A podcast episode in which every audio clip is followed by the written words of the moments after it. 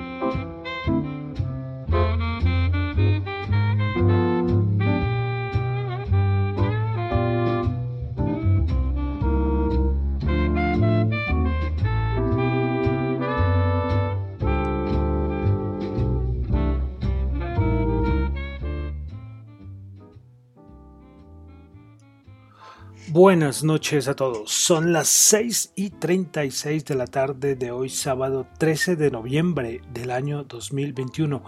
Mi nombre es John Torres y este es el resumen de las noticias económicas del día, aunque esto yo creo que es resumen de noticias económicas del día de viernes y sábado, porque ayer, ayer no hice el programa y ustedes saben que no me gusta dejar acumular.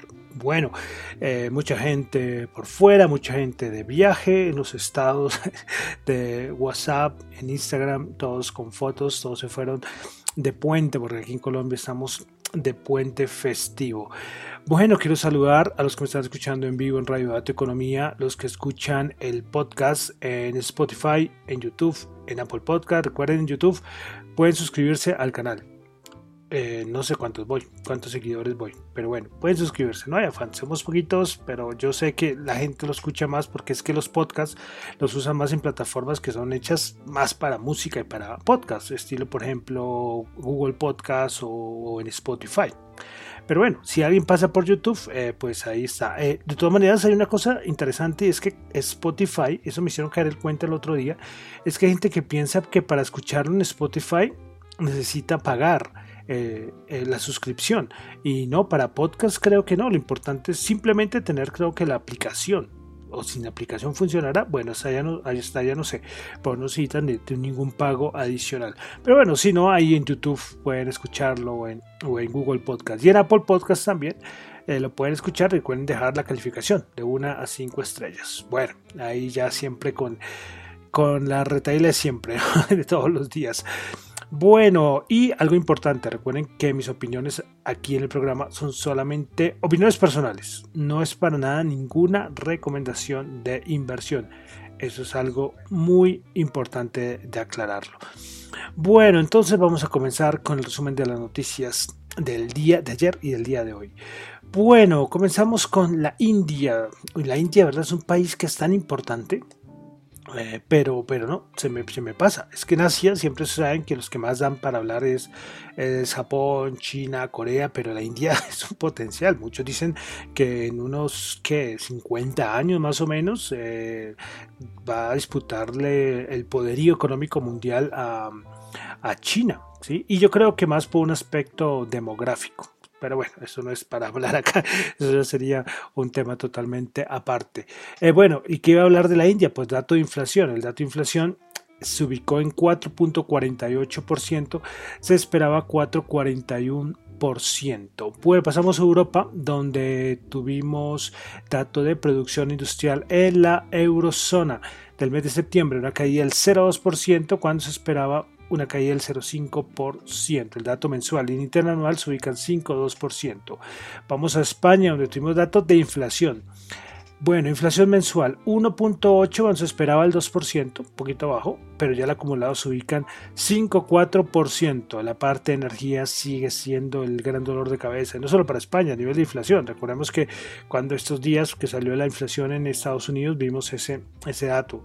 Ahí, la parte del sector de energía, petróleo, bueno, eh, una cosita de Europa. Mm, es más, es más político, pero, pero tenerla en cuenta, todo lo que está pasando con Rusia. Hoy en la mañana salieron varias declaraciones por parte del Ministerio de Defensa de Rusia diciendo que había actividad militar de Estados Unidos en la región, que habían por ahí también nos enteramos que había unas prácticas militares eh, tácticas militares en el Mar Negro. Eh, bueno, bueno, ahí estar ahí pendientes. Y también lo de Bielorrusia, también. O sea, un montón de problemas políticos por esa zona mm, para tener en cuenta. Bueno, pasamos a América. Comenzamos en Estados Unidos que tuvimos el índice del consumidor de la Universidad de Michigan, sentimiento del consumidor más exactamente, para el mes de noviembre 66.8, se esperaba 72.5, nada, nada, o sea, no hay que estallar nuestros datos. sí, estos datos ya como que uno los nombra y a nivel económico tiene una importancia, pero claro, los que hacen trading, eh, pues estas cosas les importa poco, importa poco. Bueno, ah, expectativas de inflación, eh, es 2.9%. Bueno, de Colombia vamos a dejar en blanco. No, no hay muchas cosas, ¿eh? tampoco hay muchas cosas, pero, pero de todas maneras no quiero dejar ahí acumular. Eh, pasamos, bueno, esto es más de mercados, ya entrar a la parte de mercados, eh, aunque es una noticia de Estados Unidos, y es que el precio promedio de la gasolina está a punto de superar los 4 dólares el galón en tres estados de Estados Unidos. La última vez que había sucedido esto fue en 2008, cuando el petróleo en aquel entonces estaba en 147 dólares el barril. Y ahora, y hasta ahorita está como en los 80. ¿eh? Bueno, cositas de empresas. Toyota. Eh, Toyota indicó que para continuar enfrentando toda la crisis que hay por escasez a nivel de chips semiconductores, pero que esto lo, hemos repetido muchas veces. Eh, bueno, entonces eh, va a tener que seguir parando la producción de algunas de sus plantas en Norteamérica. Bueno, más cositas. Es que hay un dato interesante y es que Toshiba dijo que planea dividirse en tres compañías independientes, la japonesa, ¿no? Toshiba Corp. Bueno, va a ser división de energía, división de infraestructura y la parte de división de chips. ¿Y por qué digo que es curioso? Porque es que General Motors lo había anunciado esto también en estos días y a su vez también otra que, parea, que, parece que se va a dividir en dos compañías va a ser Johnson y Johnson, que también va a ser un split. Eh, parece curioso, ¿no? Eh, en menos de una semana ya tres compañías importantes. Eh, Toshiba, Japón, General Motors y Johnson Johnson, ¿sí? bueno, uno podría relacionar Toshiba no, es que ni siquiera. Iba a decir que relacionar Toshiba con General Motors, pero no, no, no, son sectores diferentes. Pero bueno, curioso, tocará investigar más de las razones exactas. Bueno, pasamos a Colombia. Se supo ayer en la noche que en Bogotá, el distrito de Bogotá, que es administrado por la alcaldesa eh, al Claudia López va a evaluar los mecanismos para vender una parte del grupo de energía de Bogotá. Eso salió ayer en comunicado, muy tarde. comunicado, yo me enteré hoy en la mañana, pero es que salió ayer. O sea, sacaron un comunicado como a las nueve y media de la noche, un viernes. Yo creo que eso es estratégico, ¿no? Porque a las nueve y media de la noche, un viernes. Bueno, eh, entonces dice que bueno, en base a lo previsto en el decreto 706-2017 del 2017, mediante el cual se autorizó enajenar hasta el 20% del total de las acciones suscritas y pagadas del Grupo Energía Bogotá, el distrito el Distrito Capital de Bogotá ha decidido iniciar las labores de exploración de mercado para determinar la viabilidad de enajenar el remanente de acciones de la mencionada autorización, correspondiente al 9.4% conforme a lo establecido de la ley 226 de 1995. Esta semana movidita, ¿eh? movidita con cositas de, acciones. Y, todo ocurrió que en tres días, ¿no? porque el lunes y martes pues, no pasó nada, pero pues, los siguientes tres días estuvo movidito. Y claro, y seguimos hablando del tema que vamos de aquí a las siguientes semanas, va el caso Nutresa, ¿no? Uf, qué novela, qué novela. La anterior novela de una OPA creo que había sido la de Cemex, que también había, había dado mucho que hablar. Eh, bueno, eh, cositas, pues la Junta Directiva del Grupo Nutresa publicó un comunicado de prensa en el cual afirmó no tener conocimiento de la OPA que solicitó la que se solicitó ante la Superintendencia Financiera. Esto lo comunicó la Junta. De todas maneras, la compañía, es decir, el grupo Nutresa, aseveró que de acuerdo con la información que hasta ahora se conoce, los destinatarios de la oferta, en caso de ser autorizada por la Superintendencia Financiera, financiera serían todos los accionistas de la compañía, de acuerdo con lo mencionado, con la mencionada información y la ley aplicable. Y hay algo que resaltar y es que si se diera esta operación del grupo Gilinski, que está apoyado por, por estos árabes, que se me fue el nombre, Royal Group, creo que es el grupo, eh, bueno, eh, eso sería una cantidad mínima de 50.1% y una cantidad máxima de 62,6%. Esto en dólares, ¿qué sería? Entre 6,8 billones de dólares y 8,5 billones de dólares. Un dineral, ¿eh? un dineral si se llega a esto. Bueno, eh, ya hay otra cosa importante, es que recuerden que yo les dije, creo que fue antier cuando les hablé lo del enroque, que todas están, las compañías de energía están enrocadas, relacionadas unas con otras. Y es que claro, que si que se llega a dar esta medida del grupo Kilinski, entraría a controlar el GEA por la participación de Nutresa en Grupo Sura y Grupo Argos. ¿sí? Eh, puede incluso que no logre una participación mayoritaria, pero se, se meterían y por lo menos, por lo menos eh, tendrían en la Junta por lo menos dos o tres miembros. Eh, bueno, como les digo, esto es parte de los enroques y claro, se mete el grupo Gilinski y, bueno, y, algo curioso es que el grupo Gilinski también como saben que eso es un enroque, estaría entrando nuevamente en Bancolombia, aunque de una manera indirecta. Eh, y es que el grupo Gilinski estuvo con Bancolombia en 1997 y, vendió su participación. ¿Precisamente a quién? Al GEA. es que esto está una novela, esto está una novela, eso encanta. Eh, unir información con un lado, con el otro, que si vende, que si no va a vender, que si es hostil, que si no es hostil. Bueno, eso es todo novelón. Pero ahí vamos tratando de dar la, información que yo tengo por ahí, la más clara, porque es que sale por todo lado, por todo lado, en noticieros, prensa, radio, hablando de, de esta OPA eh, del, del, grupo Gilinski eh, da santo que hablar. Está, si la bolsa parecía aburrida, aunque la bolsa sigue quieta, pero al menos tenemos una novela paralela. Bueno, listo. Vamos a entrar ya a los índices como cerraron el día de ayer. Eh, ¿Qué les digo? Nada, nada. Los Quan siguen que tranquilos, que estamos en la estacionalidad. Yo les repito, desde que comenzó noviembre, yo bendita estacionalidad. Voy a ver si coloco un gráfico y les comento lo de la estacionalidad. Es que viernes es uno de los meses, si no es el mes más alcista de la, de la bolsa de Estados Unidos. Entonces la estacionalidad es muy favorable, de verdad que es muy favorable. Y aparte, aparte, todo lo que ha pasado a nivel de Reserva Federal, a nivel de fundamental, todo esto es un empujón para que, para que el momento no haya ni siquiera bajadas. Pero le repito, le repito una cosa, y es que a mediano plazo las cosas no pintan así tan tan calmaditas, ¿eh? y a nivel de volatilidad. Vean el VIX, para los que son bien traders, vean el VIX y vean los futuros del VIX. Y vean cómo está. Y hay otro que es el VX. Bueno, unas cosas un poco más técnicas que no voy a meter acá. Pero los que son traders, miren, miren. Y lógicamente, los que hacen intradía y eso les importa poco el mediano plazo o el largo plazo. Sí, eso también, ¿no? Eh, recuerden que en el, el, mundo de las inversiones y el mundo del trading están los que, los que invierten en intradía o uno o dos días eh, los que invierten en un swing trading, que es más o menos como un mes, dos meses máximo por ahí, y después ya están los que van a largo plazo, que ya es un, periodo de tiempo mucho más amplio. Pero bueno, por el momento, bien, eh, el sentido de que las cosas eh, hasta el momento no pintan mal. Ojo, aunque, aunque hay una cosa, es que recordemos que se viene vencimiento la otra semana.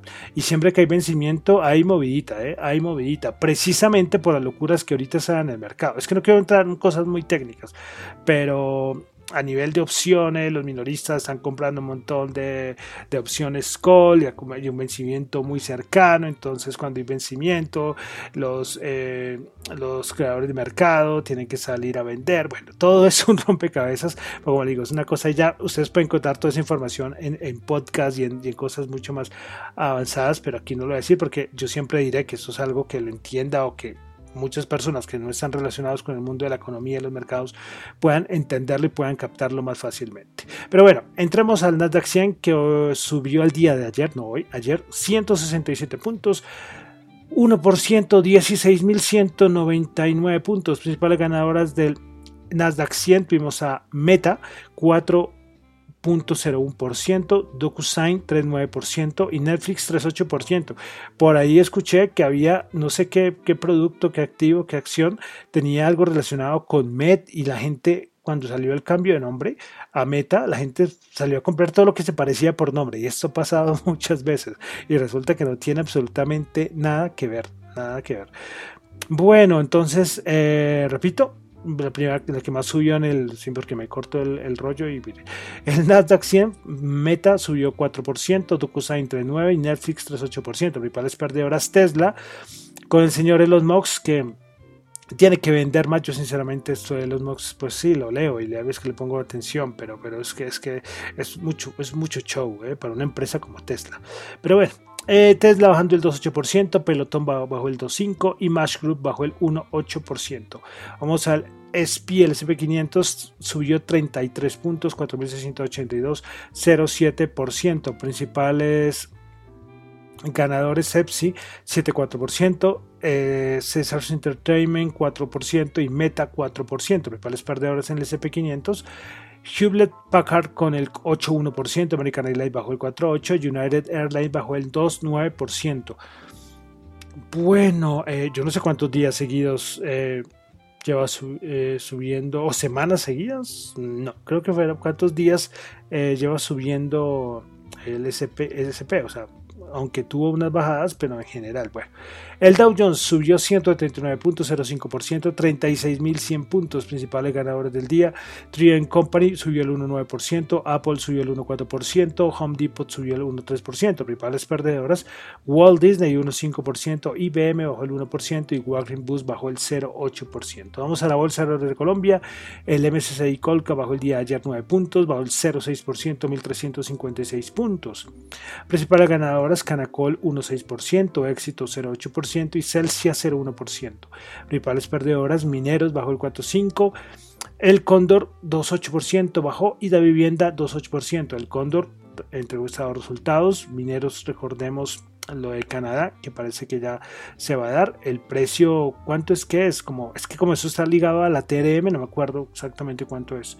3.500, eh, bueno, más o menos por ahí. La vivienda, una cosa es que eh, el que estuvo a cargo, Efraín, Efraín, y se me fue el nombre, que estuvo a cargo de la vivienda por yo no sé cuántos años. De verdad, cuántos años estuvo. Eh, espera un momentito, porque se me. Efraín Forero, Efraín Forero, Efraín Forero. Va a, dejar de ser el presidente de, la vivienda por muchos años. Estuvo ahí al frente por 40, 30 años, muchos años. Bueno, cositas ¿no? que me, me vienen a la mente mientras voy viendo las que más bajaron. Bueno, vamos a ver algo de commodities, el WTI 87 bajo 0.4, Brent 81.9 bajo 0.6, vaya semanita para el petróleo. El oro, el oro 1867, una semana buena, ¿eh? por fin para el oro, subió 3 dólares la onza el día de ayer. Vámonos con criptomonedas. Esta vez, como las criptos sí abren de lunes a viernes, 24 horas, entonces vamos a ver en cuánto está. Bueno, el Bitcoin 64.512 subiendo 0,7%, Ethereum 4.654 bajando el 0,06%. BNB, Binance Coin, 650 dólares, subiendo el 4%. Solana, 240 dólares, 5,2% arriba. Cardano, 2.05, subiendo el 0,2%. Ripple, 1.1 dólares, subiendo el 0,2%. Polkadot, 47 dólares, subiendo el 2.5%. Dogecoin, 0.26 dólares, 1,1%. Shiba, ¿saben que Shiba es el contar ceros? 0.0005174, bajando el 0,66%. Y Terra, 52.2 dólares, subiendo el 5,2%. De criptos hay importante. Eh, y desde ese momento que salió la noticia no, no ha vuelto a repuntar eh, el Bitcoin y ha bajado. Imagínense, ha pasado casi más de 24 horas pues es que la SEC rechazó el ETF de Bitcoin que es en spot. Eh, ahorita se autorizó el Bitcoin de futuros, pero no el de el del de spot. Dicen que el spot es el que sería más importante. Pues la SEC lo rechazó. Bueno, y para finalizar, el dólar que tenemos por todos estos días, 3.888 subió 13 pesos. Bueno, entonces ya con esto termino el resumen de noticias económicas del día viernes de ayer, 12 de noviembre, y día sábado, 13 de noviembre. ya casi en un mes, es que ya de diciembre lo tenemos en la vuelta de la esquina y en un mes ya estaremos casi eh, con la novena, ¿no? ¿Cómo pasar, pasar la vida? Eh? sí, como esto va volando. Bueno, recuerden, repito, que lo mío acá son solamente opiniones personales, no es para nada ninguna recomendación de inversión. Eh, bueno, mi nombre es John Torres. Me encuentra en Twitter en la cuenta arroba J H O N T X U y en la cuenta arroba Economía. Y como siempre vamos a terminar con musiquita. Vamos a colocar hoy de sábado una canción que, me trae recuerdo de hace mucho tiempo. Esta canción estuvo muy de moda por allá en el 2000-2001. Imagínense eso, hace ya casi 20 años cuando se hablaba, aquí no se hablaba de música electrónica, electrónica, sino se hablaba de dance o el trance, bueno, pues esta canción sonó mucho por todos lados, los que tienen más de 20, lo que, no, los que tienen más de 20 y pico años, no, los que tienen más de 35 años, yo creo que se acordarán de un DJ y creo que por ahí sacó algunas cosas, se llama Gigi D'Agostino, con la canción I Fly With You. Entonces con esto cerramos el resumen de noticias económicas del día de hoy. Muchísimas gracias.